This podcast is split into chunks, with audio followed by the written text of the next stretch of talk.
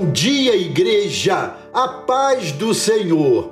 Amados, o texto que passo a ler encontra-se no Salmo 103, verso 17 e 18, e é sumamente valioso nessa nossa avaliação sobre a importância da família e como devemos edificá-la para a glória de Deus.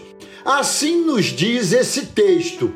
Mas a misericórdia do Senhor é de eternidade a eternidade sobre os que o temem, e a sua justiça sobre os filhos dos filhos, para com os que se lembram dos seus preceitos e os cumprem. Se você quer manter a sua família e contribuir para o bem dela, e, consequentemente, para o seu próprio bem, siga esses conselhos da palavra de Deus. Primeiro conselho: seja mutuamente submisso. É muito clara essa recomendação. Sujeitem-se uns aos outros no temor de Cristo. Efésios capítulo 5, verso 21 dessa disposição nascem todos os outros conselhos. Segundo conselho, pense na realização da alegria do outro. Pense dessa forma, seja seu cônjuge, seu irmão, seu pai ou seu filho. Viva para o bem do outro. Em outras palavras, faça ao outro o mesmo que você quer que ele faça a você, conforme Lucas, capítulo 6, verso 31.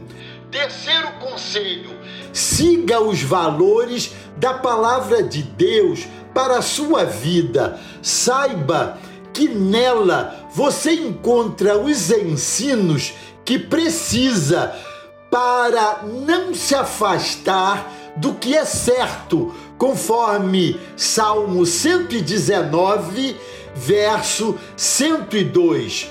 Quarto conselho: mude os padrões errados anteriores.